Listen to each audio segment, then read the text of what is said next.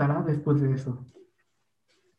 Nosotros, como las siguientes generaciones, vamos a tomar posturas y vamos a tomar los lugares políticos para estar entre un lado de progreso o en, conservadurismo. O sea, es ahí donde se viene la transformación. Ahí se vería la transformación del sistema político. ¿Me vas a decir que eso no está pasando ahora? Que no es ahora cuando nosotros tenemos la obligación de empezar a ocupar esos lugares públicos y políticos. Y yo creo que está sucediendo. Vamos a ver qué pasa. Hay que ver porque... Mm. yo, yo ahí sí, citando un poco al, al Marx, pues no debemos ser observadores, tenemos que, tenemos que transformar, es nuestra obligación.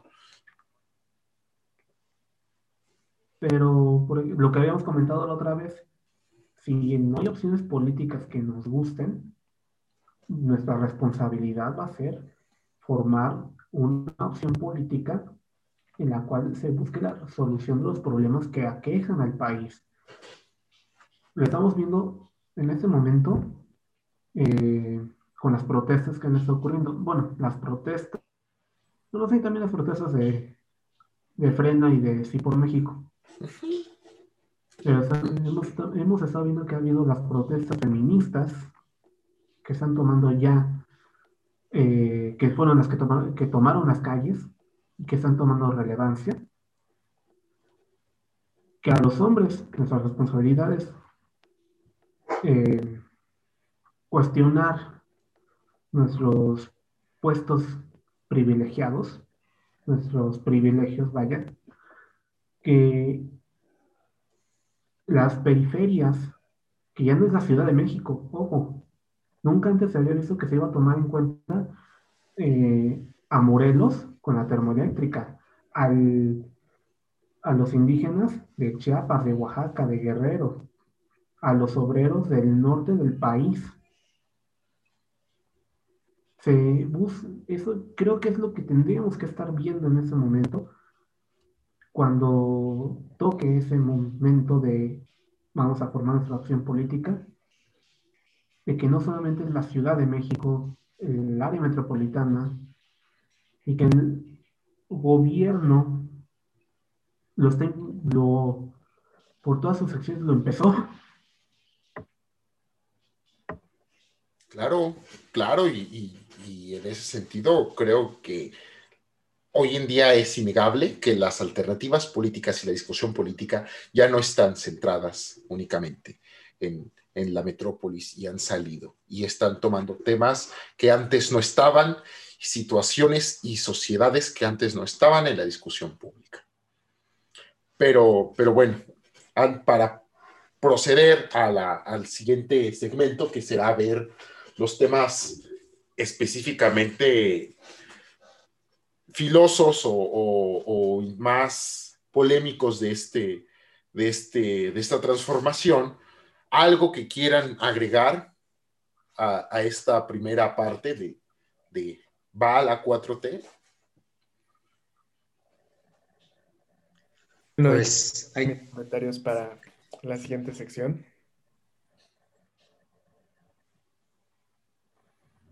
Pues este, yo como comenté al inicio, siento que está, creo que a menos de la mitad de la cuarta parte de todo, ¿no? Este, es, todavía, es, es, difícil para empezar poder quitar un sistema que lleva tantos años funcionando de esa manera, ¿no?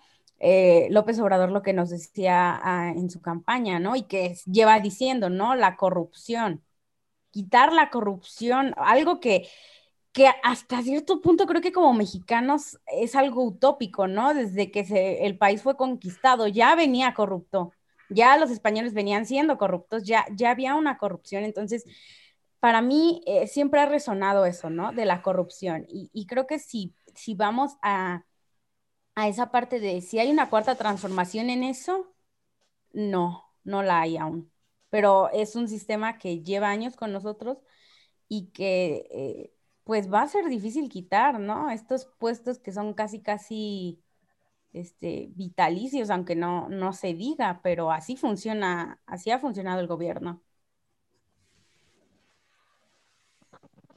Ya ven, pero se burlaban de Peña cuando dijo que es cultural.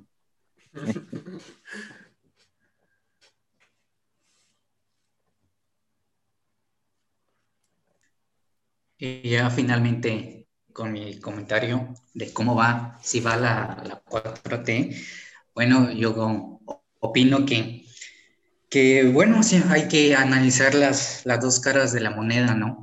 Hay, hay cosas buenas, por supuesto que, que, que, que hay cosas buenas que se ha implementado en este, en este, en este gobierno. También hay cosas malas, por supuesto que sí, como cualquier otro gobierno, ¿no? Siempre hemos como santa, satanizado eh, los gobiernos y los sexenios de diferentes gobiernos, ¿no? Como Peña Nieto. Eh, eh, fue el peor, fue el peor, no se hizo nada bueno. Sí se hizo, muy poco, ¿verdad? Muy poco. Más malo que bueno, pero pues se hizo una que otra cosa, ¿no? Como cualquier otro gobierno, es lo mismo que está pasando con, con con, el gobierno de López Obrador. Sin embargo, de esta cara bonita, de esta cara buena que ha hecho este gobierno, son tres puntos que quiero rescatar muy, muy brevemente, que, a mi punto de vista eh, lo ha hecho muy bien, muy bien. El primer punto fue, eh, ya, ya se mencionó anteriormente, y lo hicieron muy bien mis, mis demás compañeros y compañeras, de hablar sobre mm, la, la politización de la, eh, en la sociedad mexicana. El segundo punto fue que, bueno, la gente se siente identificada, como lo dije al inicio, pero sobre todo se siente representada, ¿no? Por este proyecto que, que lleva encabezado. Y el último punto es que, bueno, hay que reconocer que López Obrador es uno de los pocos representantes del Poder Ejecutivo que, que ha mirado a uno de los sectores más olvidados de la sociedad, ¿no? Que es, eh, que ojo, no estoy diciendo que, que, esté de acuerdo o que sus políticas públicas estén bien, ya más adelante hablaré de eso, pero el hecho de que mire a un sector que ha sido totalmente olvidado, totalmente olvidado por varios años, creo que, que es de reconocerse. Entonces eso, en mi punto de vista, son los tres puntos más rescatables que tiene, que tiene este, este gobierno.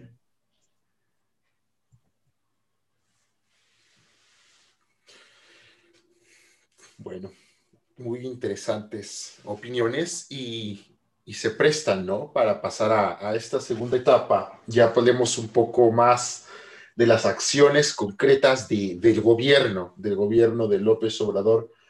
¿Y les parece si vemos los siguientes bloques, los siguientes temas? Corrupción, que se mencionaba, que mencionaba Estefan y que efectivamente ha sido el pilar del discurso obradorista, el, el gran problema de México contra lo que se va a luchar, la corrupción. ¿Cómo, cómo vamos en, en materia de lucha contra la corrupción? Salud, o más concretamente el manejo de, de la pandemia. Seguridad. México, un país más de los más violentos del mundo y el presidente asume el país con altos índices de violencia, heredando un, conflicto, una guerra contra el narcotráfico y una crisis brutal que, bueno, vamos a ver, ¿no? Se ha resuelto cómo va esto, qué tanto se ha avanzado o se ha retrocedido. Y economía, ¿les parece? ¿Hay algún, algún otro eje que les gustaría agregar? Educación. Mm, claro, se nos sube importantísimo. En referencia a lo que está ocurriendo con la pandemia. Sí, puede, podemos ligarlo, ¿no? Allí va junto. Después de pandemia, también podemos tomarlo de educación. ¿Algún otro? Pues yo creo que para darle un poquito de oportunidad al, al gobierno hay que añadir la cuestión laboral, ¿no? Que ya mencionabas tú, Manuel, porque no sé si en los otros le vaya a ir tan bien en esta conversación. Ok, entonces tenemos corrupción, el manejo de la pandemia, incluido el de educación. En seguridad, ahí podríamos también como dividirlo en tres sectores muy importantes, todos. El tema de la, la lucha contra el crimen organizado, porque creo que los tres son temas de seguridad, pero son problemas distintos y que requieren acciones distintas y que tienen que ser evaluados cada uno a diferente óptica, ¿no? El tema de la, el, el problema de los cárteles del crimen organizado, el tema de los feminicidios y los crímenes de fuero común. Y el, la cuestión laboral. ¿Algún otro tema entonces? ¿Algún otro eje? No, pues yo, yo sugiero que con eso si nos demos prisa porque dan como para una hora por eje. Casi, tiene, eso es verdad, eso es verdad. Pues bueno, empecemos rápido con corrupción. Los juicios contra los expresidentes creo que ha sido lo que más ha, sonado en, en, esta, en estos pues años, ¿no? Que ya son todos como mencionábamos, pero como tal, no, o sea, están ahí como de alguna manera simbólica porque aún no se pueden llevar a cabo. Entonces, como comentábamos, en ese tema es algo que está ahí, pero no sabemos si se va a realizar o, se va a quedar en eso, ¿no? En que sí se trató, pero no se pudo, o, que hubo corrupción, ¿no? En, esos propios procesos. Claro, y, es que justo como, como decías hace un momento, y como dijo el, el propio expresidente Enrique Peña Nieto, pues la corrupción tal vez sí es algo cultural, algo que, está ahí y que es innegable, que forma parte del, gen social, del, consciente social del pueblo mexicano. Y en ese sentido, pues va es muy complicado eliminarla. Y yo, yo quisiera partir de dos puntos para esto de la corrupción. Y el primero es que el presidente Andrés Manuel dijo en uno de sus tantos discursos que la corrupción está er, la corrupción y así lo dice en sus discursos, la corrupción tolerada desde el poder, desde el poder presidencial, está erradicada. Y en este sentido, la hablar de corrupción de manera genérica, pues abarca muchísimo prácticas de corrupción es dar una mordida para que eh, me dejen continuar transitando después de haber cometido una infracción, como también es corrupción pasar una tarea, como también es corrupción hacer, hacer trampa en un examen, pero y como también es corrupción recibir millones de dólares en mi cuenta personal para permitir y para licitar alguna obra pública. Pero son casos de corrupción de muchísimo, muy distintos, los tres, que tienen distintas consecuencias, los tres, que si somos este, imperativos, si somos un imperativo categórico, pues las tres están mal, pero siendo realistas, tenemos que, que diferenciar que ambas están en ejes completamente distintos. Y en ese sentido, yo sí diría desde que incluso de, ah, bueno, y agregar esto, desde incluso en la corrupción gubernamental, hay distintos tipos de corrupción. Está la corrupción que incluye un beneficio personal para el político. Por lo general son, son, bueno, que son estos casos como el de Duarte, ¿no? Estos casos como los de los, de Oderbrecht, que incluyen sobornos, que incluyen este dinero para permitir que, que van a una cuenta y que me permiten comprarme una casa muy lujosa en el extranjero y que son distintos a los casos que también son de corrupción, como lo es el nepotismo. Y también son distintos a la corrupción que se da en tener que pues de alguna manera un cierto dinero que permita que, se, que fluya un tráfico de influencias, mejor dicho, porque muchas veces quieres de, de dinero, y eso lo sabemos, que en la política mexicana importa mucho la influencia en cierto sentido de del obedecer lo que te diga tu líder, que, también es corrupción y que esto, esto ocurre también para, para permitir que, que circule, que, que, trans, que avance este elefante blanco de la corrupción. Como también es corrupción el que vaya la secretaria de gobernación a decirle a la bancada de Morena por qué votar. También eso es corrupción. Pero todas estas corrupciones, todas deplorables de alguna manera, son distintas. Y, y en este sentido creo que la gran acción del, o el gran objetivo del gobierno ha sido acabar con la que involucra el enriquecimiento ilícito utilizando al poder público. Y en ese sentido, me atrevería a decir que sí estamos viviendo una cierta cero tolerancia, una cero tolerancia desde el poder federal, desde el poder presidencial, mejor dicho.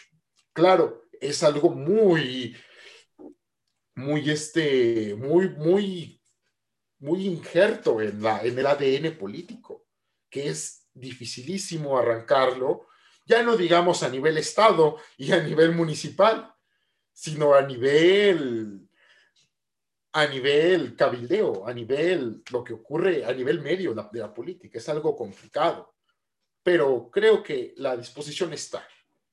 Mencionaba Stephanie, mencionaba Santiago de estos actos muy importantes que son el juicio a los expresidentes, que es el caso de Lozoya, que ahorita ya no hemos sabido nada, ¿no? ¿Qué, qué cosas? El caso de Rosario Robles, que también tenemos que tener mucho el, el, el, dedo en la señalando, eh, que el ojo, mejor dicho, que se lleven con como debe ser, que no se pierdan en el proceso, que no sean mera simulación y que no haya corrupción en el proceso. Y hay uno de los grandes problemas de este sexenio, porque si bien tú dices que tienen la intención, bueno, la intención no basta, ¿no? Eh, yo no me creo el cuento todavía de que la fiscalía sigue siendo un, digo, es un órgano autónomo. Yo creo que yo sí. veo ahí una clara. Y es lo peligroso, yo lo veo. No, bueno, sí. bueno, yo, yo veo que sigue habiendo influencia del presidente en el fiscal, pero bueno, eh, las intenciones no bastan, no bastan con tener, bueno, vamos a llenarnos de, hacía un chiste, eh, hacían un chiste en una mesa de debate, lamento por que lo hizo, se me olvidó su nombre, de que si seguimos con este sistema de acoger testigos eh, colaboradores, vamos a tener en el país más testigos colaboradores que testigos de Jehová, ¿no? Porque los agarran y rápido, no, voy a delatar. Bueno, Rosario Robles ya está pidiendo esta figura y, y así, así no vamos a llegar a ningún lado. O sea, la impunidad es uno de los grandes motores de la corrupción aunque no comparto la teoría de que el castigo es uno, bueno, es, es, es muy complicado el tema más sociológico de, del castigo para no, no cometer algún acto, pero, pero es claro que si vemos que desde los más altos niveles, como es la presidencia de la República, los secretarios de Estado o algunos políticos y políticas importantes pueden cometer actos que son conocidos, de los cuales se tienen documentación no en materia legal como fundamento de prueba, pero sí, por ejemplo, los videos, los escándalos, las grandes investigaciones periodísticas que se dan de, de estafa maestra, la Casa Blanca, Odebrecht y todo esto, pero no se avanza. Eh, nuestro sistema judicial, la fiscalía, e, es demasiado lenta. Los jueces les tiembla la mano para aplicar la justicia. Y mientras vemos esta impunidad, pues yo sí concierto la idea de que al no ver castigo ni superiores, pues yo me creo en la disposición de actuar eh, corrompiendo el sistema, corrompiendo a mí mismo, y que eso también, como tú lo mencionabas, como lo mencionaban ya mis compañeros y compañeras, parte de esta sistematización desde los pequeños actos en los cuales nosotros exigimos un sistema político, un sistema que sea incorrompible, que sea honesto, que sea transparente, pero nosotros vamos corrompiendo a nuestra sociedad con los pequeños actos, con las pequeñas acciones, mentiras, las multas, las mordidas, las tranzas, Y llegamos a un punto que es, es horrible, en el cual yo mismo lo voy a declarar. A veces me siento como, bueno, ya ni me sorprenden los escándalos que pueden salir. Tal político, tal política robó tantos miles de millones de pesos a los más pobres. Bueno, pues, digo, es algo que vemos todos los días y es terrible que a pesar de que esté en la documentación, a pesar de que los haya agarrado el gobierno de los Estados Unidos, no se proceda no se, no se les encarcele, ¿no? Y cuando se les encarcele, se les tenga en prisión domiciliaria o como testigo colaborador. Pues así no, no veo que se pueda enfrentar el problema. Ahí veo una deficiencia en nuestro, en nuestro, pues sí, en el sistema, más que nada en el sistema, no voy a culpar a actores políticos, pero tremendo y hasta que eso no suceda, las intenciones no van a bastar. Y bueno, ahí en ese sentido, ¿no crees que haga falta algo así como una guía ética para hacer una, que nos permita construir esta, esta visión? Claro, desde, poner a debate. Éticos. Miren, miren yo, una pequeña reflexión nada más sobre esta guía ética, esta constitución moral, o ya no sé cómo le vayan a poner. Es que es cierto, si, si en algo tiene razón Pedro Miguel, es que la ética o la falta de valores que nos, que nos promovió este sistema neoliberal rapaz, el individualismo, de aprovecharse de la competencia, básicamente de que el hombre es el lobo del hombre y tonto el que se deja, eh, es que se ha segregado la sociedad. Estos valores se han perdido, la competencia eh, puede ser desleal y eso está bien, eh, no hay simpatía. Y bueno, cuando se rasgan estas, estos pilares de la sociedad, por supuesto que generan condiciones terribles, pero no voy a culpar solo a la gente, voy a culpar sobre todo al sistema económico que ha promovido esos valores, que ha promovido la individualización y que ha promovido el egoísmo generalizado. Eh, en ese sentido, yo veo como un acierto que que se promuevan los valores. No se les puede imponer a nadie, por supuesto. Hay gente que se dice católico. Yo creo que no hay ni, intención de, de, imponerlos. No, no pues no, pero que se promuevan está bien, yo no lo veo. Y cada, es cierto lo que dicen los promotores de esta constitución, cada gobierno, cada régimen, pues impone una serie de valores, una serie de ideales, incluso con las figuras políticas, que todos los, sus seguidores están dispuestos a seguir o imitar. Así lo hizo el neoliberalismo, ¿no? Con el supérate a ti mismo, con el, el, hombre que se hizo así solo. Pues así, así rico, tiene el padre mismo... pobre, ¿no? Padre rico, padre Exacto, pobre. o sea, así mismo tiene el derecho este gobierno de hacer.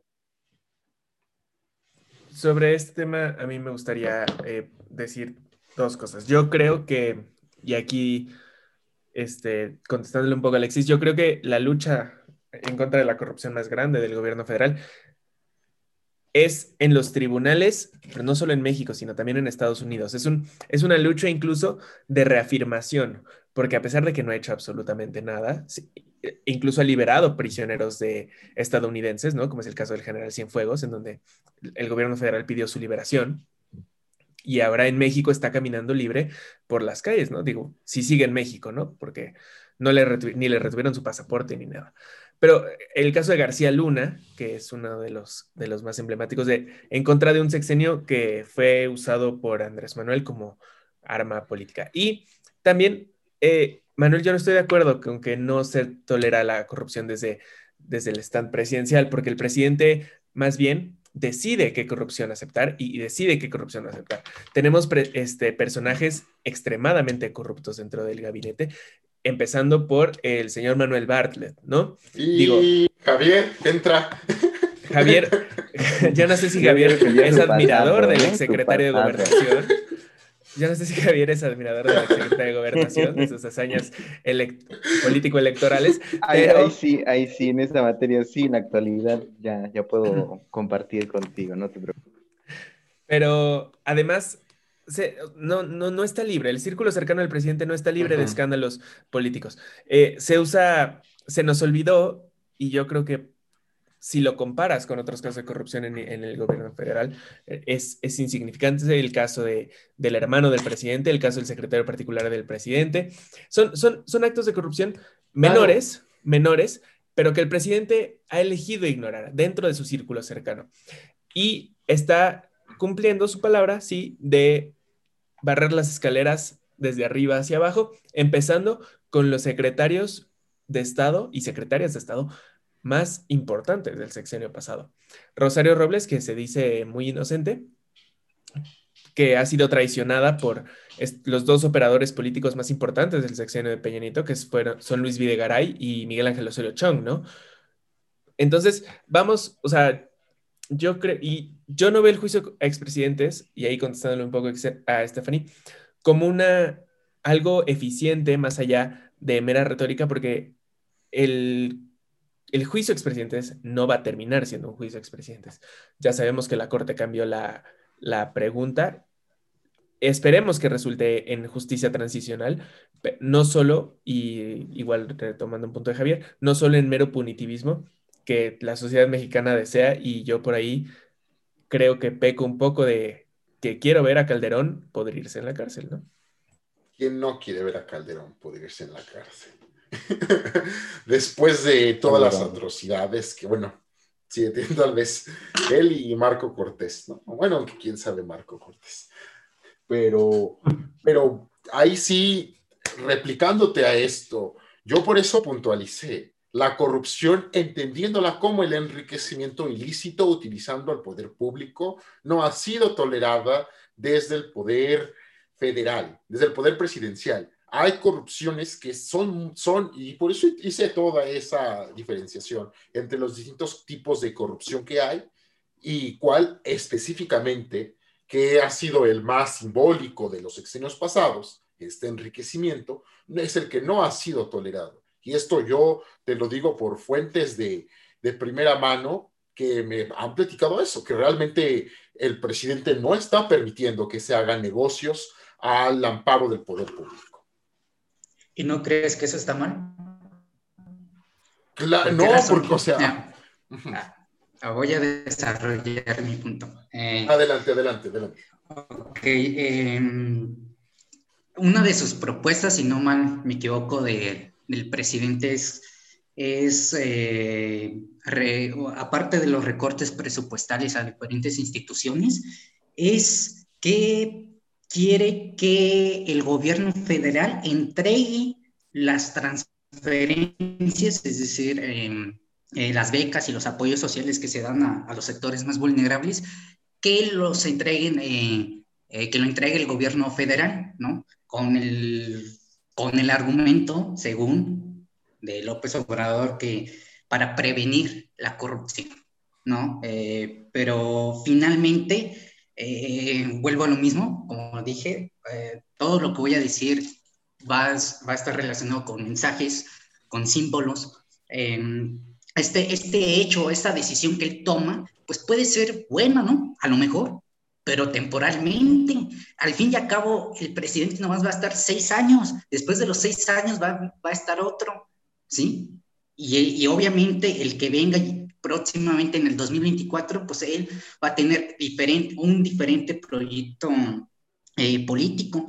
Entonces, aparte ese, ese mensaje que da de desconfianza en las instituciones, es, es gravísimo porque eso quiere, eso, eso le manda una señal a la ciudadanía de que ni el mismo gobierno confía en sus instituciones. Y yo no estoy diciendo que no haya corrupción, por supuesto que la hay, por supuesto que la hay en, varias y en, en, muchas instituciones, por supuesto que la hay, pero a lo que voy es que esa no es la solución en concreta. Puede ser una solución, como, como repito, eso puede ser una solución a corto plazo, temporalmente, es como darle dulces a un niño, ¿no? Cuando tiene hambre. O sea, en el momento, pues el niño va a dejar de tener hambre, pero al final va a seguir teniendo hambre, nomás va a ser temporalmente. Entonces es lo mismo con, con, con este tema que está, que, que, está sucediendo, ¿no? Otro punto que también quiero tomar muy importante, eh, retomar muy importante, es la percepción por parte de la ciudadanía. En, en, el año 2018, de acuerdo con INCO, con el Instituto Mexicano de Competitividad, eh, eh, eh, colocaba a México en el lugar 138.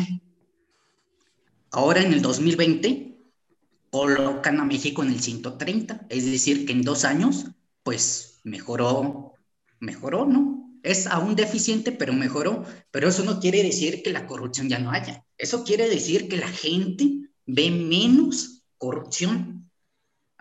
Pero eso no quiere decir que, ya, que ya no exista. Otro punto muy importante también es que pues López Obrador dice mucho la palabra corrupción, ¿no? Es yo creo una de sus principales palabras que la hace, ¿no? Y si nos basamos un poquito con ayuda de, de, la, de la hermenéutica, por ahí hice algunos trabajos eh, y análisis acerca de su segundo discurso de, de, de, este, de, en, el, en el mes de septiembre de este año, y pues utiliza mucho, o sea, en un párrafo aproximadamente en promedio utiliza la palabra ocho veces, de ocho a siete veces la palabra corrupción en un párrafo. ¿Eso qué quiere decir? Eso, ¿Eso qué nos da a entender? Que realmente, pues, pues uno de sus objetivos, o si no el principal o uno de los principales objetivos de su gobierno es, pues, acabar con la corrupción, pero eso no, repito de nuevo, eso no quiere decir que ya no exista. Si vemos y nos analizamos en sus mañaneras, en sus discursos que da, utiliza la palabra ya no existe la corrupción, ya no hay. Es como si él llegó el primero de diciembre del 2018 y desapareció por arte de magia la corrupción. Eso es mentira, ¿no? Eso es mentira.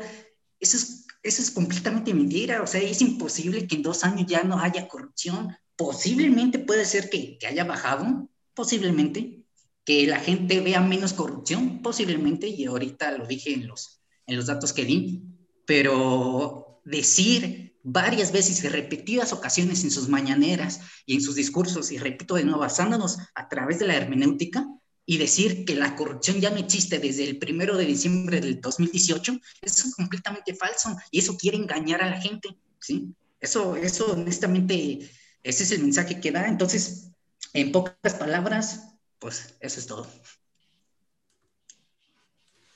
Pero, bueno, este, yo creo que hay que ver un otro punto esencial en relación a la corrupción, cómo nosotros estamos eh, exigiendo las, que cesen ya ese tipo de no tanto por el enriquecimiento, bueno, claro está por lo que estado ocurriendo con Tren Maya, con la termoeléctrica de, Morelos, pero también en las prácticas cotidianas que decías, Manuel.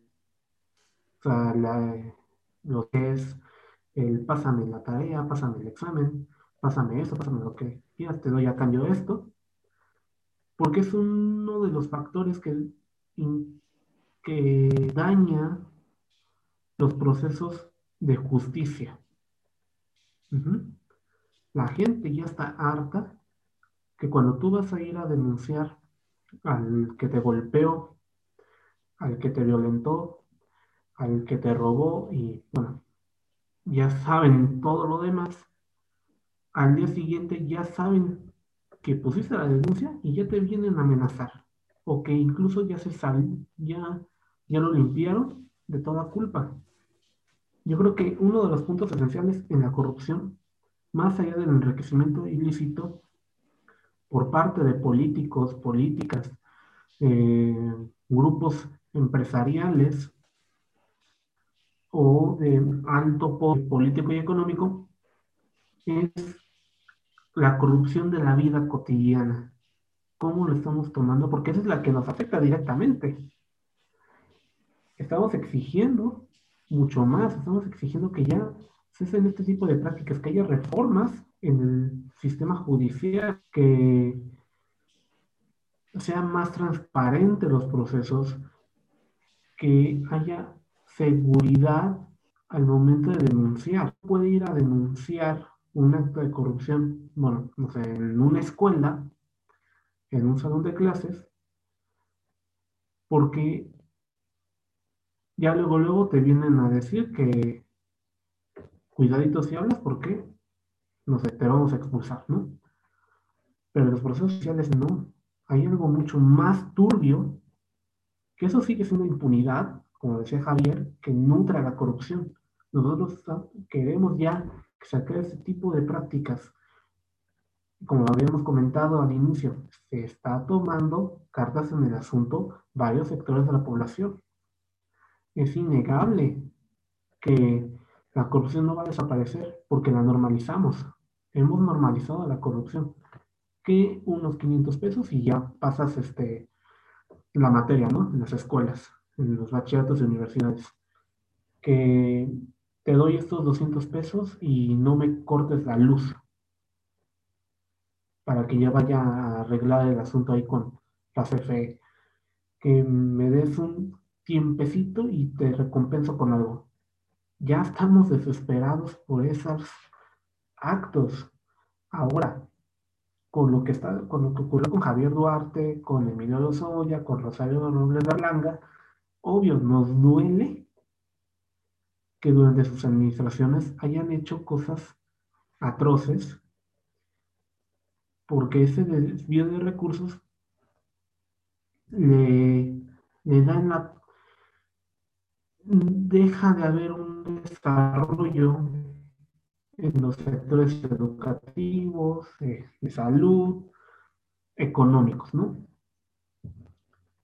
Pero ¿cómo lo vamos a tomar en cuenta si estos este, actos, como decía Javier, este colaborador y te vamos a reducir la pena de, de tu prisión, es más, te vamos a dejar libre.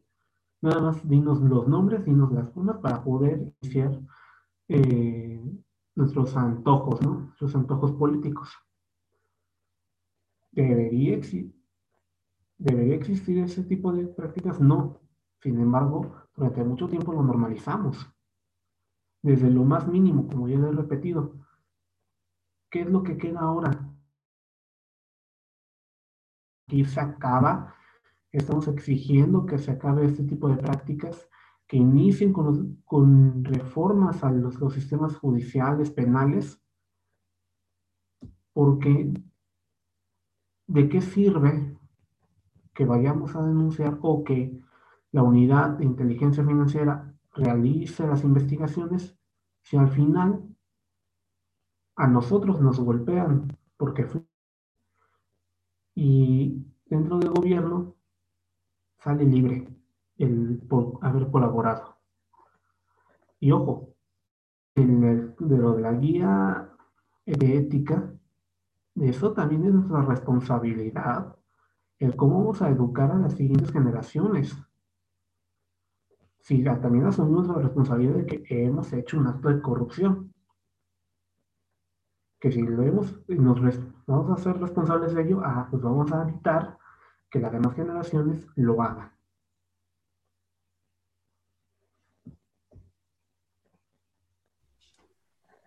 Sí, muy, muy cierto esto que mencionas, de la corrupción en, en estos, en los ministerios públicos, en el sistema de justicia donde suceden estas situaciones que comentas y que me llevan a lo que mencionaba Santiago cuando hablaba de la desconfianza que el mismo gobierno está teniendo de sus instituciones que yo, que vaya, es una idea que no es únicamente del gobierno, es una idea que está muy arraigada en muchísimos sectores sociales. Esta profunda desconfianza en las instituciones y en todas, en la mayoría, desde, las, desde los fideicomisos hasta, hasta la Fiscalía General de la República que dice Javier que si está todavía el presidente interviene ahí, no dudo que tenga cierta influencia, pero no vamos a negar tampoco que la gente que está en la fiscalía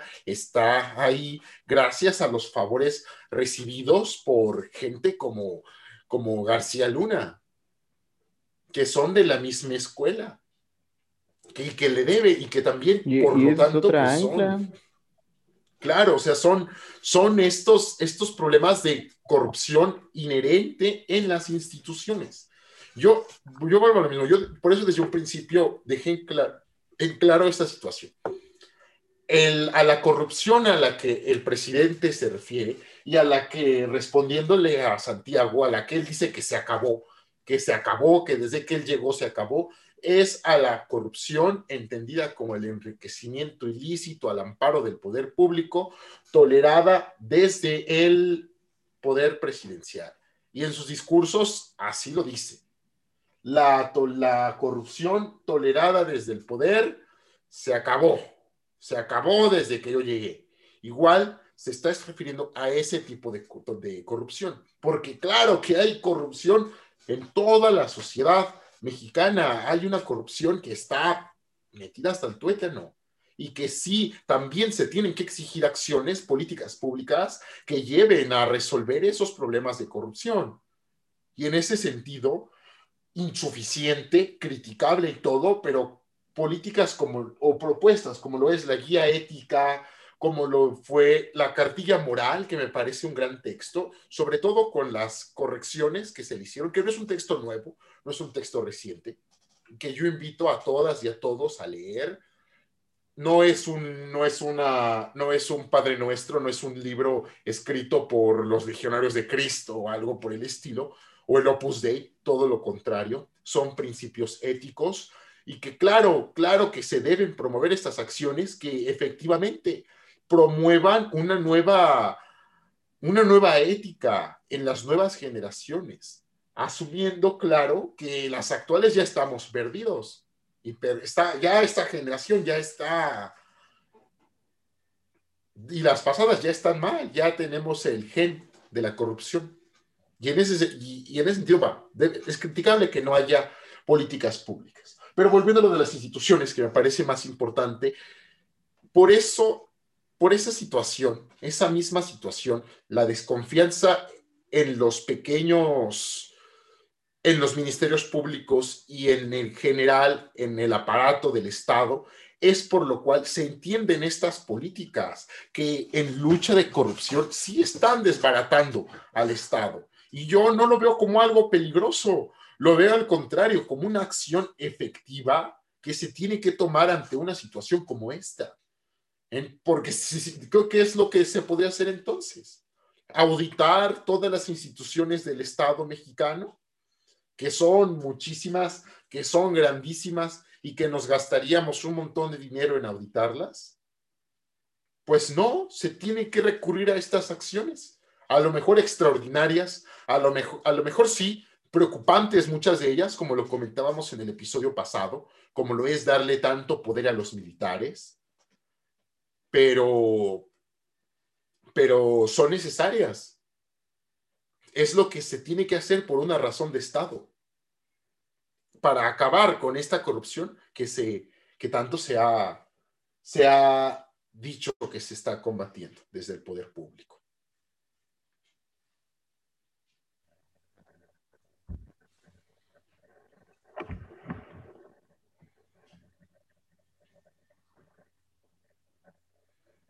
Bueno, algo más sobre corrupción.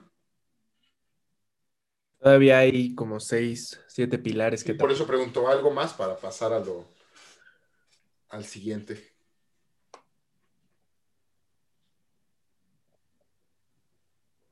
¿No, nada más? Ok.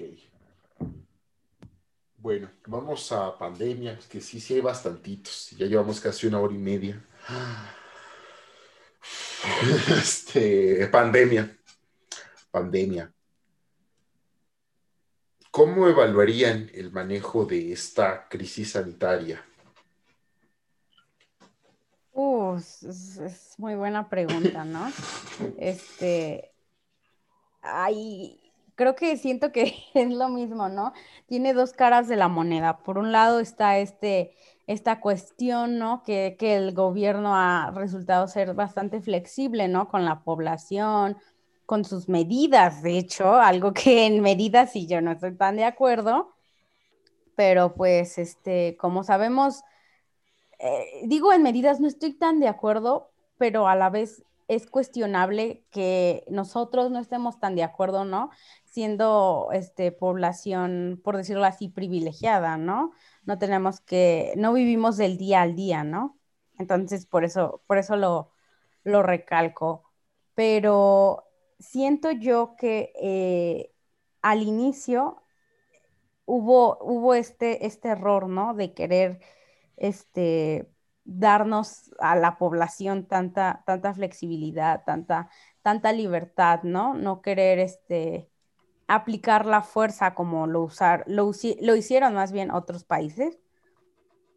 Pero este, en cuestión de, bueno, no sé si entraría más en educación, esto de, de por ejemplo, eh, las clases en línea, las clases en televisión, es algo que me ha resultado, eh, bueno, yo tengo, eh, conozco gente de otros países y todo el mundo lo aplaude, ¿no? Como de, wow, este, su gobierno, qué clases en televisión.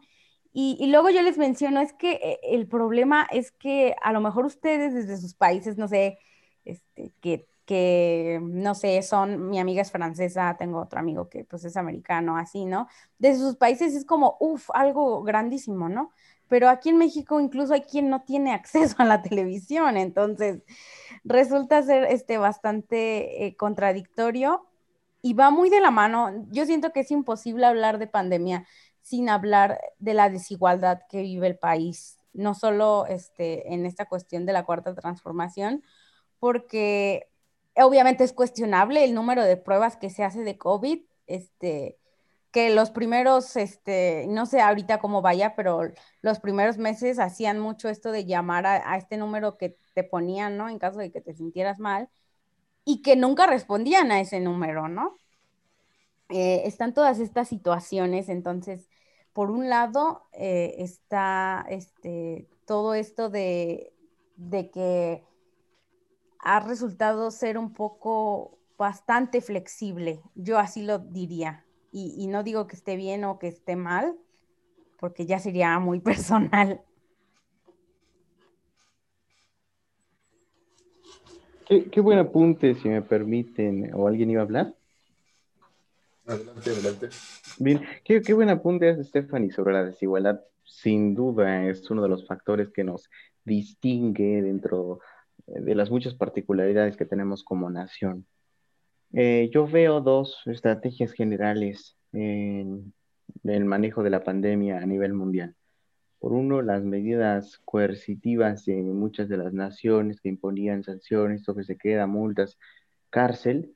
Y por otra, unas medidas más ligeras de información, de atención a la población. Y bueno, diversidad en en todos los en todos los sectores, en todas las medidas, en todas las acciones. Primero me pareció grandioso, por un lado, un lado y aplaudo esta misión informativa que tuvo el gobierno desde iniciada la, la epidemia en China, antes de convertirse en pandemia, estar con un informe diario que ha mantenido durante todos estos días. Eh, y bueno, una información clara que ha sido muchas veces atropellada por los medios de comunicación, por la farsa de reporteos que tenemos en las grandes industrias que, son mandados a la conferencia del doctor Hugo López Gatel a preguntar lo mismo y tonterías reiteradamente. Y, bueno, yo estoy, yo estoy ah, con esta conciencia que hace Stephanie sobre la desigualdad, este, de, de, bueno, de cómo se encuentran algunas personas eh, en el día a día. Sí, sí, sí. O, si quieres, Manuel, que nos dé su conclusión y, ya le sigo, por, si se tiene que retirar. Sí, estaría muy bien. Bueno, compañeras, compañeros que nos escuchan, uno de nuestros panelistas, Santiago, se nos tiene que retirar. Santiago, este, tus conclusiones, por favor antes de que te retires. claro. Eh, bueno, pues, pues, ¿cuáles son mis conclusiones? pues es que es un tema bastante, pues bastante complicado, la, verdad. Hay que analizar mucho a profundidad. Eh, mis conclusiones, pues sería exigir, exigir como ciudadanos, independientemente de qué gobierno, si es del PRI, del PAN, de Morena, de Movimiento Ciudadano, de un, eh, un, independiente, candidato independiente, sea de, de, color que sea, pues hay que exigir, ¿no? Finalmente, eso es lo que, lo que, pues lo que vamos a, a, cambiar a, a, nuestro país, ¿no? Por medio de, de, de reconocer pero no solo reconocer, sino también exigir lo, pues, nuestros derechos, ¿no? Pero no, no, no solo nuestros derechos, sino también pues hacer lo que nos toca, ¿no? Eh, eh, cumplir con nuestras obligaciones como ciudadanos, ¿no? Porque a veces, pues, exigimos mucho los derechos, nuestros derechos, pero a veces nos olvidamos de cuáles son nuestras obligaciones, ¿no? Entonces, esa sería nomás mi conclusión final. Exigir y seguir exigiendo siempre, eh, repito, independientemente si es López Obrador, Peña Nieto, Felipe Calderón, Fox, o, los que próximamente sigan, que espero que, que sean pues cada vez mejor, ¿no? Que, cada gobierno sea mejor, pues, pues hay que exigir. Solamente esa, esa sería mi conclusión. Siempre hay que exigir, siempre hay que tratar de ser lo más analíticos y críticos que se pueda. A veces no se puede, por lo mismo, ya se comentó anteriormente, por las grandes desigualdades que hay en, en nuestro país. Pero bueno, al final y al cabo, pues nosotros somos eh, los que nos, nos toca, ¿no? La chamba, el trabajo de, de, pues de cambiar al país. Tal vez se escucha algo muy utópico, pero, pero al final y al cabo, esa es nuestra chamba. Entonces, pues, nomás no me, me queda nomás agradecer a todos, a, a, mis compañeros y compañera, y a los que nos están viendo o escuchando, pues muchísimas gracias por, por este espacio. Porque eso es lo importante, tener espacios como este para, para ya lo hablábamos al inicio, ¿no? De politizar eh, a, la, a, la, sociedad, ¿no? Esto, esto es lo importante, que haya espacios, ¿no? Independientemente, como ya eh, a lo mejor ya se dieron cuenta que yo pues suelo tener algunas diferencias, ¿no? Con, con, este gobierno, ¿no? A lo mejor también por ahí mi compañero Alexis, ¿no? Pero pues al final y al cabo pues somos, somos mexicanos, ¿no? O sea, eso, somos pertenecemos al mismo país y yo creo que todos queremos lo mejor. Entonces, pues eso sería todo. Muchísimas gracias y buenas noches a todos y a todos. Buenas noches. Buenas noches, Santiago. Buenas noches. Bueno, viendo ahorita. Santiago. Gracias. Pero antes de que te retires, ahorita, como, como ven, consenso, propongo asamblea Express, viendo que llevamos, vamos casi para las dos horas de programa y nos falta seguridad, nos falta educación, seguridad y, el tema laboral. ¿Les parece si dejamos esos tres temas para un, una parte dos y hoy concluimos con el tema de pandemia? Porque son, son temas muy extensos. Sí, completamente. Ajá. Entonces, se aprueba la asamblea Vota por unanimidad, casi, ¿no? Sí, creo que nadie. No, sí, económica. Se aprueba, dirían. Bueno, continúa entonces. Bueno, entonces, Santiago, antes de te retiraras, te esperamos igual la próxima semana.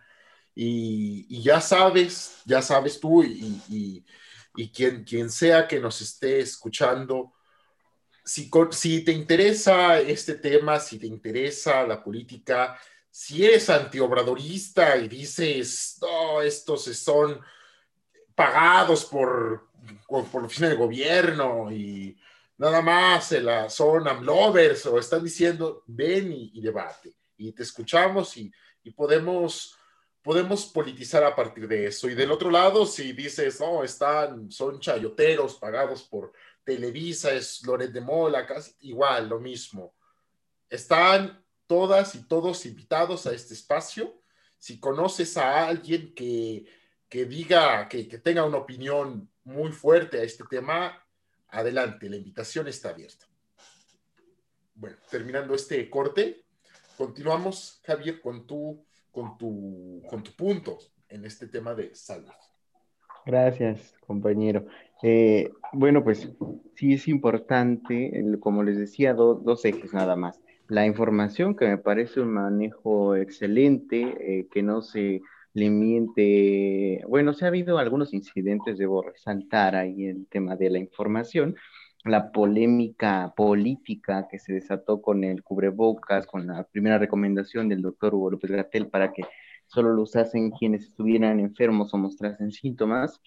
Y después, eh, dadas las condiciones políticas del debate, se, se tornó una medida recomendada por la Secretaría de Salud, claro, con sus consideraciones de que es una herramienta auxiliar, y en sí no previene, no evita el contagio, sino es una, una medida de simpatía, de empatía con los demás, ¿no? Para no, no molestarles, sino no ponerles en riesgo.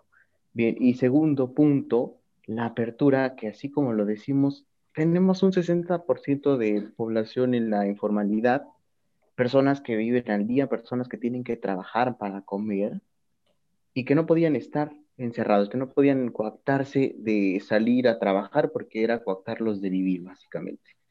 Entonces, esa, esa condición me pareció correcta, me pareció prudente y la contrapongo con estas acciones de gobernadores que están impulsados por, la, por las posiciones políticas, por las batallas electorales que vienen y que no están considerando las características de sus pueblos y sus gobernados.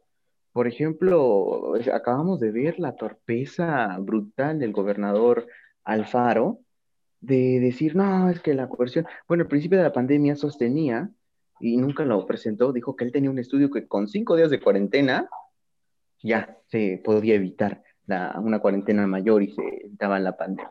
Y ahorita que dice, no, voy a apretar el botón de pánico y todo esto, y, abre un estadio para que la gente vaya y se contagie. O sea, no tienen congruencia, no tienen más que el puro interés de la politiquería.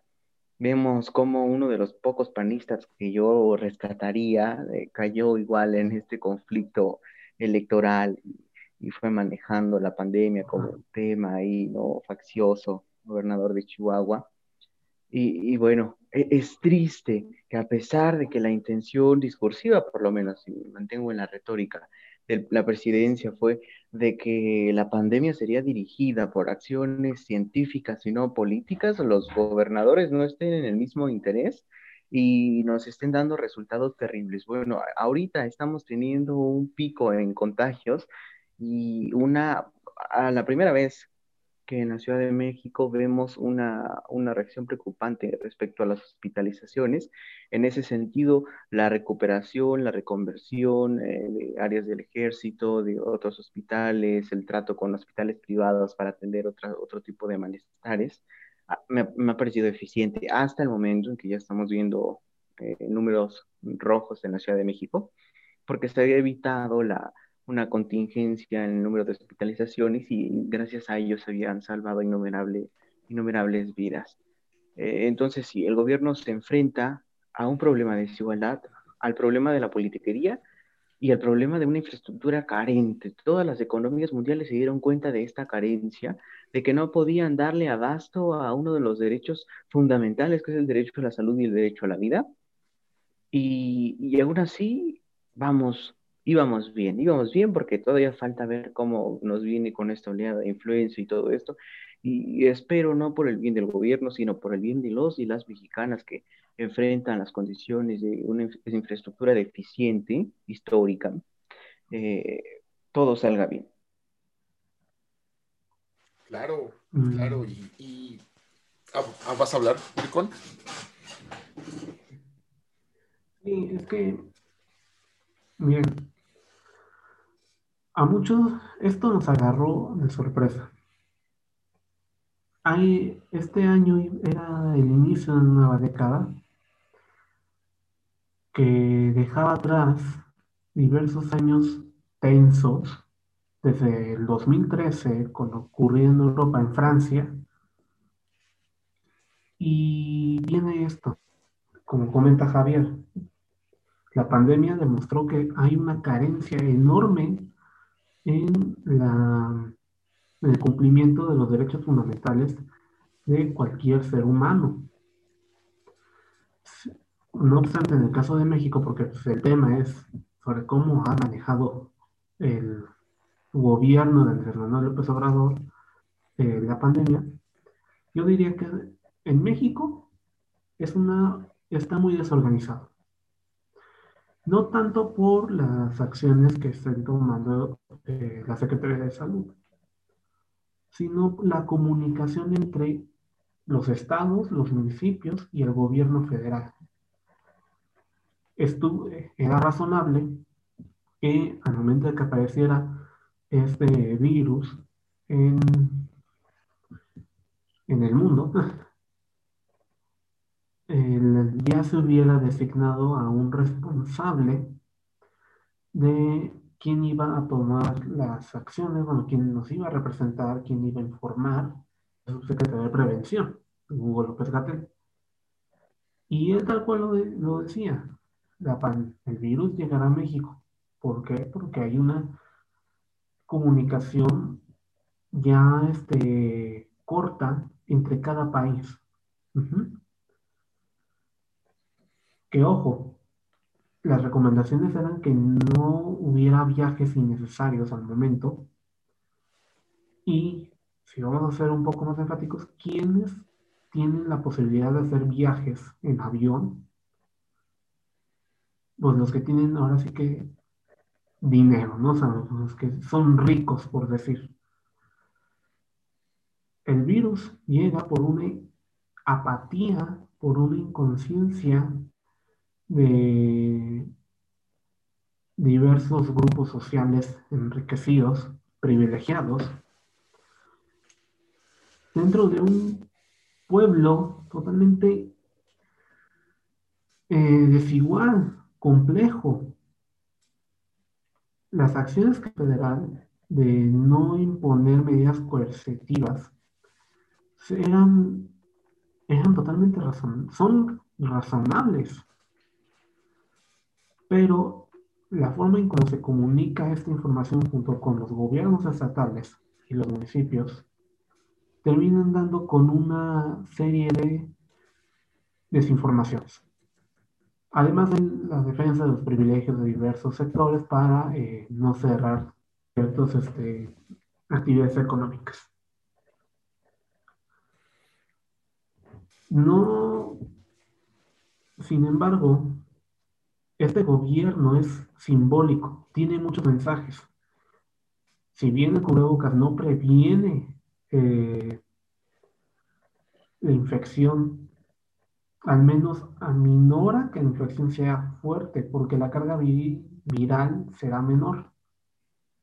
Eso, y eso lo dijeron, lo comenzaron a decir en, en el programa que tiene la UNAM sobre la información del coronavirus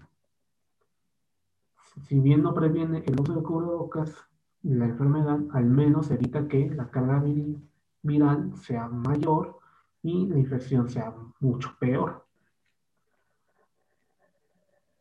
Andrés Manuel López tal vez su mensaje es como de, yo no soy, tengo la opción de no usarlo. Está bien, no lo puedes usar, no lo quieres usar. Pero si tú y tu gobierno es de dar un discurso, un mensaje simbólico en el que la gente eh, toma ese mensaje, lo más razonable es que uses el cubrebocas en esos momentos. Lo que para mí, pues sí es una ofensa. Más que nada porque es el del país, de los Estados Unidos mexicanos. No, pero lo que yo no puedo aceptar es que los gobernadores de los diferentes estados, en su afán de querer llevar la, contraria a las acciones de, de, la Secretaría de Salud, de querer imponer eh, medidas coercitivas como el uso obligatorio del cubrebocas, pero que si no usas el cubrebocas, ¿sabes qué? Cárcel, ¿sabes qué? Una multa.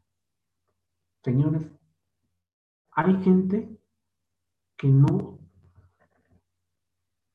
que no tiene agua, que es lo fundamental para poder eh, adoptar medidas de higiene para esta situación, ¿no? Bueno, que por sí es algo que debería ser común, ¿no? Más frecuente. Pero no hay, no hay acceso a agua. O no tienen la forma de que paguen por una pipa y que venga por agua. O que en su, en comunidad de plano no hay ese acceso. El uso del cubrebocas obviamente va a ser difícil que lo obtengan. Y más aún con el uso de que debe ser lavable, si no quieres contaminar. Y si es desechable, ¿cuántos paquetes de cubrebocas vas a estar obteniendo durante la pandemia? Es ver ese, otro lado. Y si vemos en los estados que tienen eh, un repunte de casos, han sido los que han aplicado este tipo de medidas. ¿Por qué? Vamos a recortar el 50% del transporte, como lo que ocurrió en Jalisco, de en Celaya, en Celaya pasó eso. Guanajuato, Guanajuato. ¿Y qué ha sucedido? Que como la gente necesita trabajar para obtener un sustento económico para él, para ella, para sus familias, ¿no? Y que no tiene el acceso a un carro, porque obviamente no todos tenemos los mismos privilegios, tenemos que usar el transporte público. Pero, oh, sorpresa, lo cortaron a la mitad. ¿Qué va a pasar? Va a haber aglomeraciones, va a haber un repunte de casos.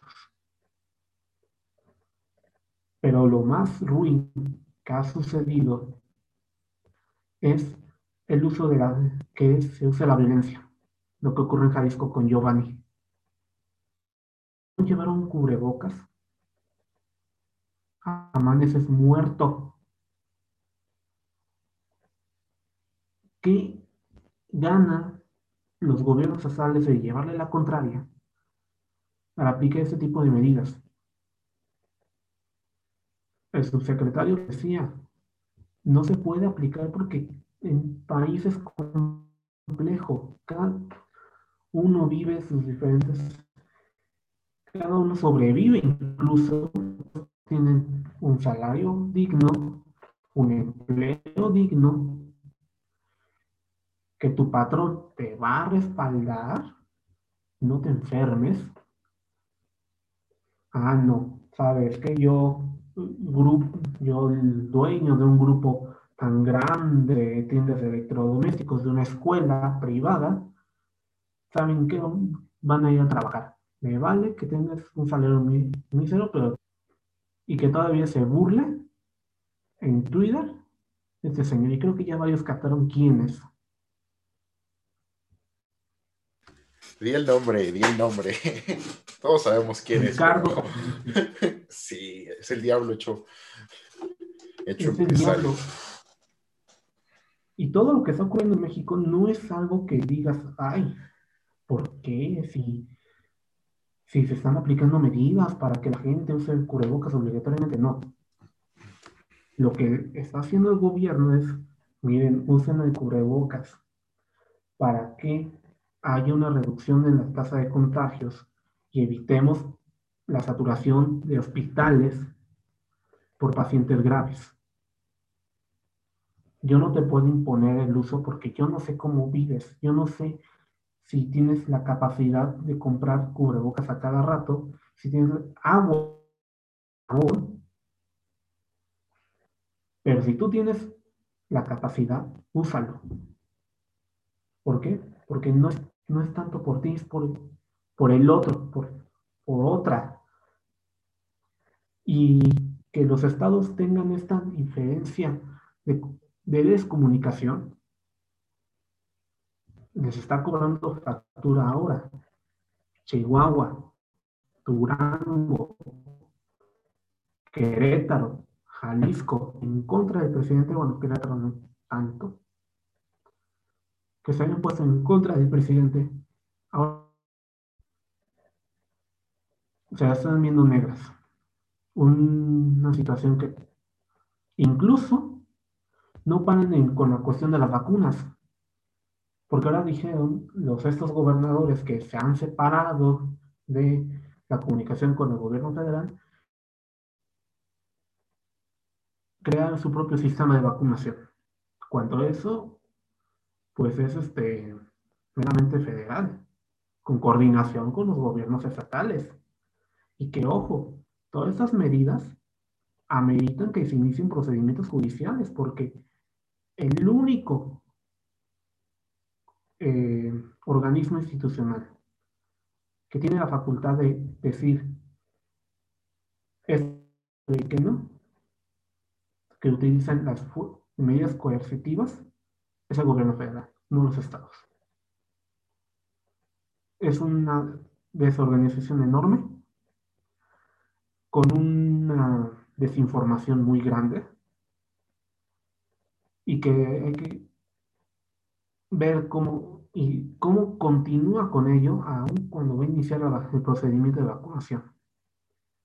Van a continuar los gobernadores eh, quejándose, diciendo que no, que, el presidente los ha desamparado, que, que es irresponsable, que las 100 muertes, cuando los datos estadísticos de obesidad, de diabetes, de hipertensión, somos de los primeros países con esas problemáticas de salud, que hay una irresponsabilidad ciudadana de quien tiene el privilegio de salir, de viajar, cuando se le pide que no lo haga, porque tú no tienes, porque tú no sabes lo que es vivir con un salario mínimo, vivir en una de las zonas de mayor violencia o municipios violentos. Eso es lo que queda a ver. es un es tanto desorganización como eh, una reflexión autocrítica de nosotros, en qué posición estamos, tenemos, qué privilegios tenemos y qué tipo de gobiernos tenemos y qué comunicación tienen. ¿Existe el federalismo en México? Porque con esto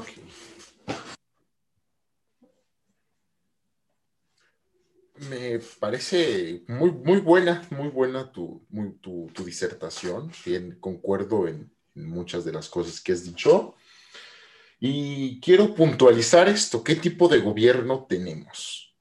Yo les pregunto, ¿cuál es la nación que podríamos decir tuvo el mejor manejo de la, de la crisis sanitaria? El que tenía todas las de perder por su tamaño, por la, porque ahí sí fue de imprevisto y por, y por todo. ¿Cuál? Por su población. ¿Cuál era esta, esta nación? Y que ha tenido realmente muertes mínimas. Han sido creo que como 8 mil muertes o algo así, o, una cantidad mínima de, muertes. China. China. China es China, sí. O sea, ¿Cuántos muertos hasta el momento hay en China? Vamos a checar para tenerlo. En marzo.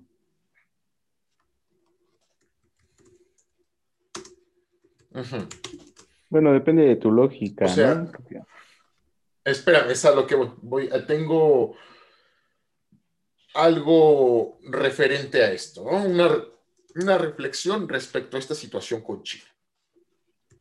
China maneja, ha manejado la crisis de una manera, pues, profundamente autoritaria. La respuesta del gobierno chino cuando empieza el brote en Wuhan fue sitiar la ciudad, nadie entra, nadie sale, penas donde ahí no, no era la excepción lo que pasó aquí en, lo que en, México con Giovanni, si no era la norma. No dudemos que el gobierno chino cometió crímenes de lesa humanidad contra civiles que, que se atrevieran a romper la cuarentena, incluso contra médicos. Fue una situación que, que quedó patente en todo el mundo. El manejo chino de la pandemia a través del autoritarismo y a través de un poder dictatorial, donde el, gobierno de Beijing dijo, se metió completamente, tomó control de Wuhan y, y lo cerró. Y al momento, a, hoy que, grabamos esto, China está hermética al mundo. Es muy difícil. Entras a, si entras a China, tienes que estar un 40, un 40 días, bueno, no, no sé si 40 días, dos semanas creo en cuarentena, para que puedas salir a las calles y evitar de esta manera los rebrotes. ¿Cuáles han sido las claves del éxito de China en la pandemia? El autoritarismo y el centralismo de poder, ¿no? El poder, el absolutismo del poder, mejor dicho, centrado en el Partido Comunista. No estoy haciendo una apología a este tipo de, de regímenes, pero es algo que hay que tener en cuenta en el éxito de China para manejar esta crisis sanitaria. Además de que podían darse el lujo Oh, bueno. de encerrar a toda la población por su tamaño de, por el tamaño de su economía. No obstante, México, pues México no es China. En México, afortunadamente, no hay una dictadura. Es decir, no hay un partido único y lo que diga el presidente es ley. Afortunadamente tenemos oposición.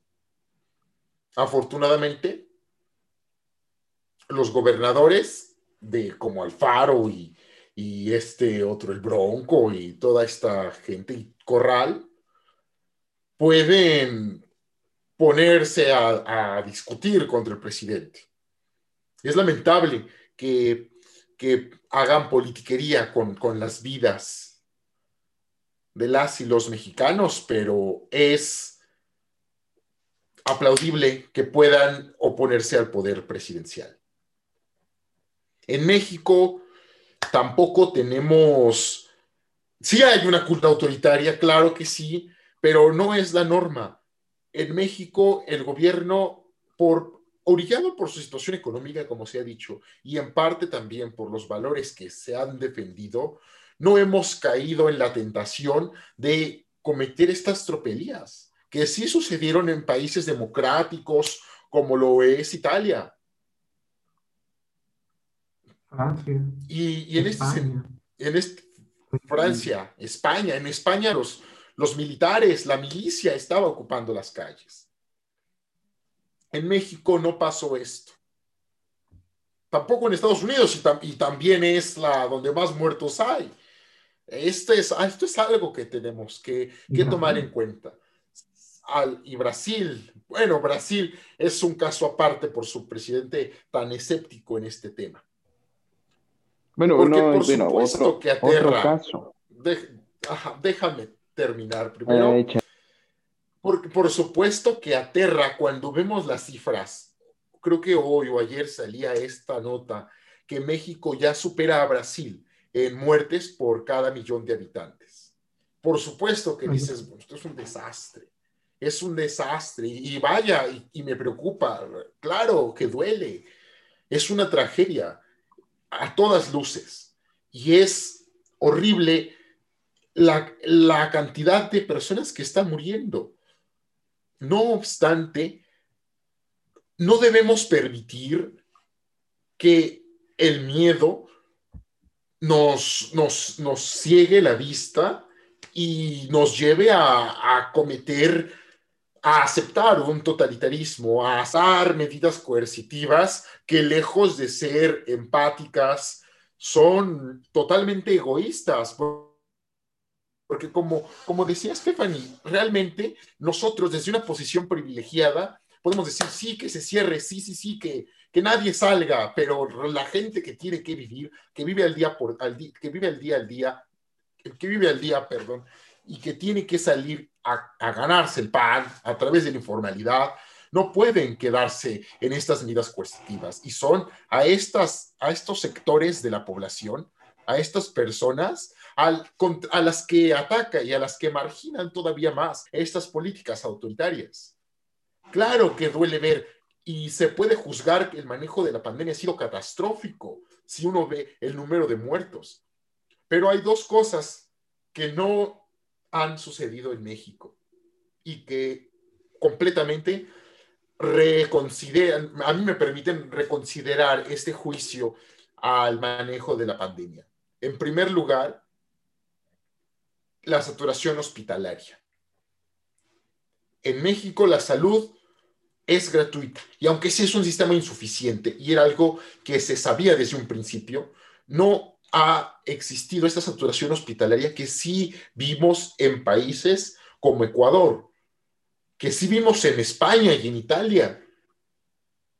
Y a su vez se ha garantizado un cierto acceso a la mayoría de la población a estas camas, cosa que no sucede en países como Estados Unidos o Corea del Sur. Eso por un lado. Y por el otro, no hemos caído en estas medidas autoritarias que lejos de resolver el problema, o no hemos caído a nivel nacional, porque como bien decía Olicón, no, claro que están sucediendo en, en ciertos estados, pero son en ciertos estados. Y estamos viendo que la forma en que le están manejando ni siquiera, ni siquiera les está funcionando ahí. México es un país bien complejo, donde claro influye mucho para que tenga estos alta, esta alta tasa de mortalidad, la poca educación alimenticia que tenemos, la poca empatía social, la educación y la cierta, se me fue la palabra, mm, el, el escepticismo y desconfianza que tenemos hacia la ciencia. Slavoj Žižek menciona que algo importante en el manejo de la pandemia es la confianza que existe tanto del gobierno hacia sus gobernados como de los gobernados hacia su gobierno.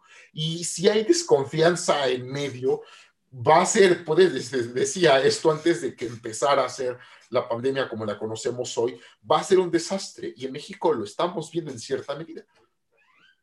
Bueno, para no extenderme más, porque ya, ya llevamos rato, y falta concluir con, esto.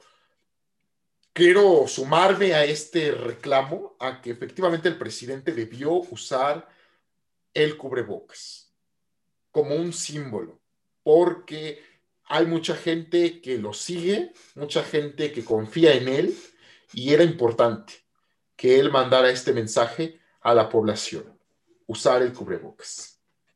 Es, tiene sus motivos para no usarlo, pero mm, vaya, yo creo que sí es una irresponsabilidad.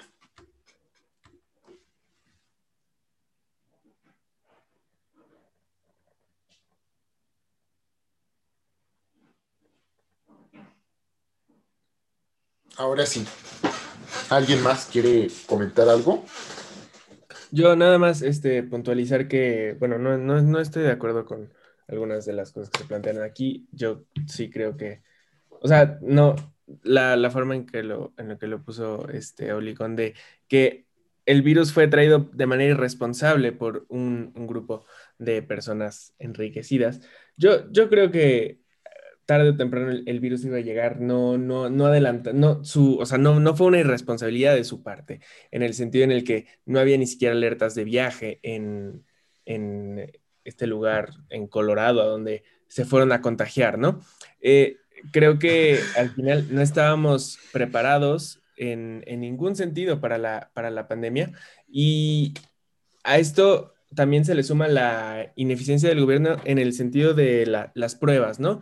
Sí se intentó el, usar el modelo Centinela, sí se intentó hacerlo, pero los gobiernos locales, en este caso específicamente el gobierno de Claudia Sheinbaum en la Ciudad de México, ha podido implementar el mayor número de pruebas este, no, evidentemente por el tamaño de la población, pero también por millón de habitantes, ¿no?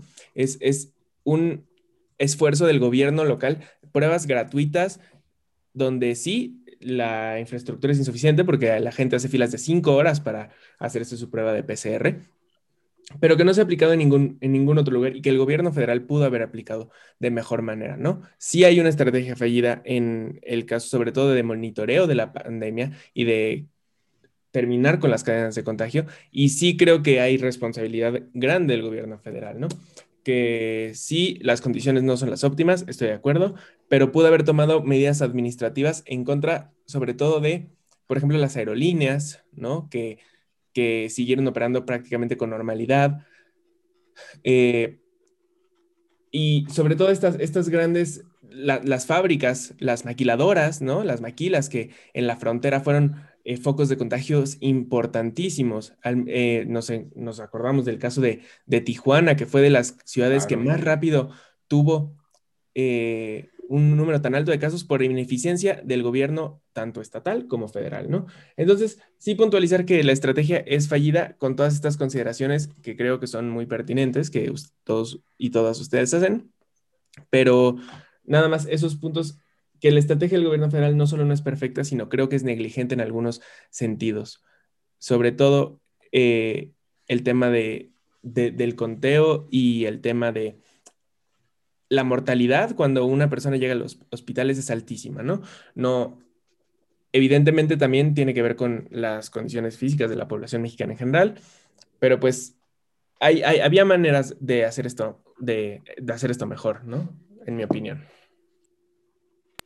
No, déjame nada más ahí antes de que se toque otro punto y me parece pertinente en la, la comparación que haces con países autoritarios que, que me parece terrible. Eh, hay un país que se destacó de entre el resto, Suecia, por una política más abierta, una política de conciencia, y que a mí me pareció muy interesante, dado el número de casos que han tenido, que ha resultado considerablemente Vamos a hablarlo medio, porque tampoco es la, el gran ejemplo, pero, pero sí, sí me... Y dadas las condiciones de la población sueca, por supuesto, ¿no? ¿no? No vamos a compararnos con la población mexicana sin demeritar a nadie, pero sí hay un mejor acceso a educación, de, de higiene, de hábitos, ¿no? De alimenticios, de salud en general. Pero no, no puedo dejar de resaltar que aunque sí, yo hago críticas puntuales a, algunos casos. En el tema de las pruebas, por ejemplo, yo no estoy de acuerdo. Eh, la medida, o bueno, no estoy de acuerdo con la politiquería que se hizo del tema. Sí eh, había recomendado la Organización Mundial de la Salud un número mayor de pruebas para detectar casos, prevenirlos y dar un seguimiento más correcto, pero también debemos considerar la infraestructura mexicana. El servicio que tuvo, por ejemplo, la Ciudad de México en el seguimiento de casos me pareció pertinente, pero también se vio rebasado, se ve rebasado incluso hoy en día en dar seguimiento, en entregar estos paquetes de prevención a las, personas, en hacer los conteos. Los kioscos de la salud me ha parecido una buena idea, aunque aunque hay, hay cuestiones técnicas como la aglomeración que se hace en estos lugares, ¿no? Por ejemplo, yo en una simple analogía, voy no contagiado a hacerme una prueba, llego ahí, me aglomero con personas que pueden estar contagiadas y bueno, que en ese momento salga negativo, las condiciones no me parecen correctas y más en, algunas entidades donde, donde no hay una buena distribución, digamos, de la población y bueno. Eh, entonces, por ese lado, hago una crítica a la politiquería de las pruebas. entiéndase que sí estaría de acuerdo con una, un mejor desarrollo del tema, pero no en los, en los términos que pacta eh, o que exige el PAN, ¿no? más claramente. Este, y, y del lado de las políticas, sí, yo también, cuando dijo Licón lo de no de estas personas que, ¿no? Desconsideradamente. dije, se me van a ofender los chicas, por favor, o licón, ¿no? No, yo eh, no veo. No que... caigamos en conceptos así, o cualquier persona. Es circunstancial. No, no, muchas veces. obviamente. Pero también los que viajan a, el viaje a Colorado que se contagiaron, fue a, fue a Italia, fueron los viajes a Italia. Sí, pues, o sea, en no. Colorado ni caso sabía. De viajes de, de recreación, ¿no? Sino también de de un, evento académico, me parece que fue uno de los primeros contagiados en Italia. Pero bueno, este, ahí, no comparto ese punto porque era lógico que por las, las conexiones que tiene el mundo en sí, en cuanto a transporte, comercio y todo, el virus iba a llegar de alguna u otra manera. Este, pero sí, o sea, la falta de conciencia que tiene alguna gente que desde el privilegio se, se, se exigen medidas coercitivas, no, entiérrenlos, no, se les tilda de, o sea, se les estigmatiza por ser pobres a la gente y no me van a tachar de ninguna cosa, porque, porque aquella gente que puede darse el lujo de encerrarse en su casa porque tiene un salario garantizado, porque trabaja para una empresa o para tal organización y, y no tiene que, que ganarse el pan, o sea, el pan todos los días dice, no, es que son unos nacos, nacos aquel que tiene que verse obligado a ir a trabajar arriesgando su vida su salud y la de su familia para ganarse el pan. O sea, ahí sí veo una discusión terriblemente clasista. Eh, y, entonces no estoy de acuerdo en esa, en esa serie de críticas, ¿no? Pero, pero hago esta diferencia entre las críticas técnicas, que estoy de acuerdo con mis compañeros, con Emilio Licón, y las críticas que no son técnicas, sino politiqueras, racistas, clasistas y que descontextualizan. Lo del cubrebocas del presidente sí me parece eh, que yo lo analizo desde un punto de vista en que, por ejemplo, en la mañana me parece, ah, no, me parece como, pues bueno, o sea, tiene la sana distancia, tiene, no, no puede, bueno, puede darse el lujo de no, cubrebocas, puede darse el lujo de no usar cubrebocas. En las giras, en otros espacios, yo sí le cuestionaría, bueno, el mensaje es no salga y si salga, use medidas que sean auxiliares. Lo de la carga viral sí es cierto, ¿eh? lo que dice Olicón. Por ejemplo, si uno entra a un área COVID sin cubrebocas ni protección alguna, es casi, aunque seas joven y tengas buena salud, es muy probable que te mueras por eh, el nivel de virus que estás inhalando. Pero sí, o sea. Qué horror. Pues bueno, muy, muy polémico, ¿no? Sobre todo este tema del COVID. A lo mejor este sí es, de este tema sí vamos a tener que esperarnos pues unas décadas para poder realmente evaluar cómo fue el desempeño.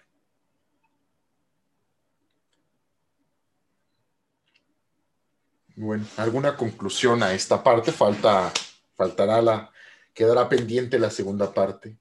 ¿Alguna conclusión para, para terminar.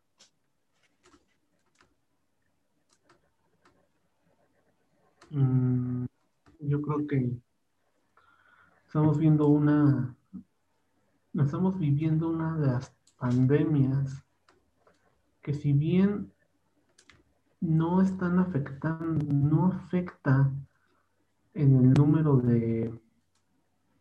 Es Estamos viviendo con un virus muy contagioso.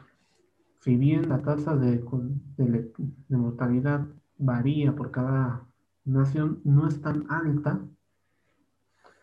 pero eh, eso no quita el hecho de que tenemos una responsabilidad para cuidarnos, para cuidar a con quienes convivimos con quienes estamos alrededor, ¿no? Tú, tu, tu calle, tu manzana, tu colonia, tu, tu tu municipio, tu estado, tu país, ¿no? Estamos y que se requiere ver qué tipo de comunicación o qué tipo de gobierno está actuando en estos momentos, ¿no? Hay una, una politiquería por lucha electoral que viene el año próximo que va a estar cobrando mucho más vidas, ¿no? Y de que no es tanto el que tú te contagies, ¿no? O que con, y que tú salgas bien, sino que haya acceso a, a una cama. Y que esos son los contrastes que se está viviendo ahorita. Chihuahua, Durango en rojo, Campeche y Chiapas en verde, ¿no? Que son estados que no aplicaron medidas coercitivas y que ya al menos hay una reducción de la tasa de contagios y que hay una mayor disponibilidad de camas. Que ojo, puede que vuelvan amarillo, puede que no, pero al menos el acceso a una cama está asegurado. Que el gobierno federal tiene que modificar su, su plan o su programa de... Los estados deberán, que los estados que están aplicando estas medidas deberán atenerse a las consecuencias, que lamentablemente no, ojalá fuera, no sé, billetes que se estuviesen quemando, pero no, son vidas, vidas que se pudieron haber prevenido, tanto por el virus, pero también por el abuso de la fuerza del Estado. Muy bien. ¿Alguien más? ¿Alguna conclusión a, este tema? No en general, porque pues queda pendiente. Este, yo, yo sí quisiera dar una y creo que es algo que a mí me llamó muchísimo la atención, que fue eh, esta, esta información, creo que alguien más señaló también de ello, el nivel de información que el gobierno nos proporcionó y nos sigue proporcionando sobre, sobre la pandemia, estos videitos de Susana a distancia, ¿no? Que, que resultan ser este, bastante objetivos y, y se han hecho pues memes y cosas de ellos, ¿verdad? Pero ha sido, ha sido algo que, que creo que ningún gobierno, yo, yo al menos, no he visto que ningún gobierno haya hecho. Ninguno, de verdad. Este, es algo que también quisiera yo señalar que es, un punto bueno. Y, como decían, meternos a esto de, las, este, del uso de fuerza, aquí en México es muy peligroso. Muy, muy peligroso esto de, que se quisiera usar fuerza o, poner unas medidas más este, fuertes en cuestión de, de la pandemia.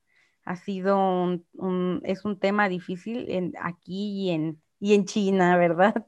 Este, eso sería como, como mi conclusión de, de este tema. No se ha llevado excelentemente bien, pero tampoco ha, ha estado mal.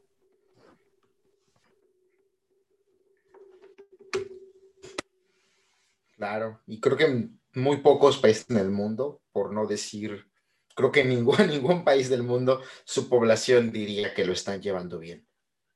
También eso, esa es una realidad que habría que matizar.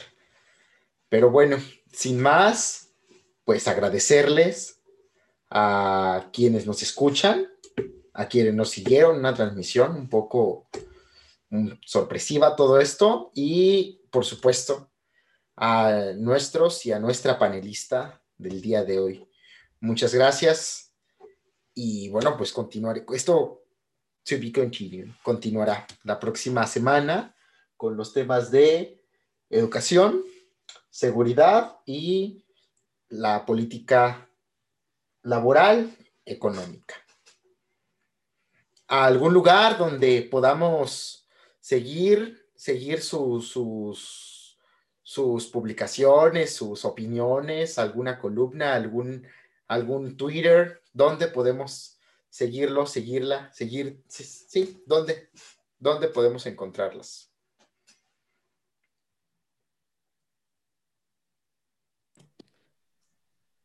Si quieren, bueno, yo este, en, en, Twitter, en Twitter, este, arroba da Miguel, T-H-E, Miguel. Y muchas gracias a ustedes por la invitación y por la conversación. No, pues al contrario, gracias por tus opiniones siempre acertadas y, si no, mínimo este, polémicas para lo, importante, polemizar. Bueno, entonces, pues agradezco su, su participación y su tiempo. Bueno, nos vemos la próxima semana. Y recuerden que para transformar la vida pública en México, pues tenemos que hablar. Muchas gracias.